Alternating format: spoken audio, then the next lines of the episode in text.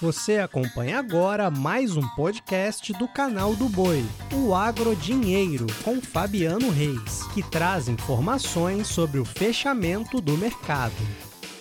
Olá, amigos, podcast Agro Dinheiro no ar. Uma ótima tarde ou começo de noite para você nesta quinta-feira, dia 28 de outubro.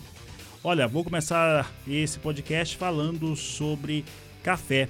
E falando sobre café, eu tenho que trazer a seguinte posição. Os operadores de mercado, os investidores lá nos Estados Unidos, na Bolsa de Nova York, tentam precificar e estão precificando para baixo chuvas que ocorrem sobre áreas de produção no Brasil. Como eu já disse algumas vezes, e eu tô, estou baseado nas análises técnicas de mercado, as chuvas não retomam aquilo que já se perdeu de cafezais no Brasil. Isso não vai mudar o prisma, o patamar do que se espera para as próximas duas ou três safras. De qualquer forma, mercado precificando para baixo com esses operadores de mercado.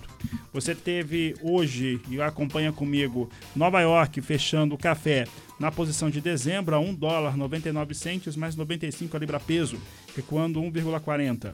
Março, 2 dólares 2 centes mais 70 libra peso, queda de 1,35 pontos. Maio, 2 dólares 3 centes mais 45, 1,35 também de queda queda de 1,35 também na posição de julho, fechando a 2 dólares 4 centes a libra peso. Se você quiser saber mais sobre o clima na sua região ou principalmente em Minas Gerais, fica aqui no canal do Boi, os podcasts do canal do Boi.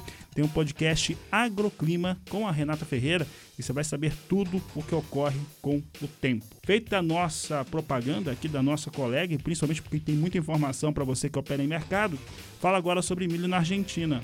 A Bolsa de Cereais de Buenos Aires divulgou seu informe semanal, trazendo outras, outros números para a safra daquele país. Os dados levantados pelos técnicos da Bolsa de Cereais apontam que 27,6% dos 7 milhões e 100 mil hectares que estão projetados para a semeadura de milho no país foram cultivados, um avanço pequeno de 1,3 pontos percentuais. As condições das lavouras apontam 73% estarem em boas ou excelentes condições e 27% em condições médias. Falando de milho ainda no cenário internacional, mas agora nos Estados Unidos, é, hoje é quinta-feira e quinta-feira, tradicionalmente, o Departamento de Agricultura norte-americano divulga o seu relatório de vendas e exportações e trouxe para milho 890.400 toneladas de vendas na campanha 21-22, na semana encerrada em 21 de outubro. Esse volume representa a queda de 30% frente ao comercializado uma semana antes e de 10% frente à média das últimas quatro semanas.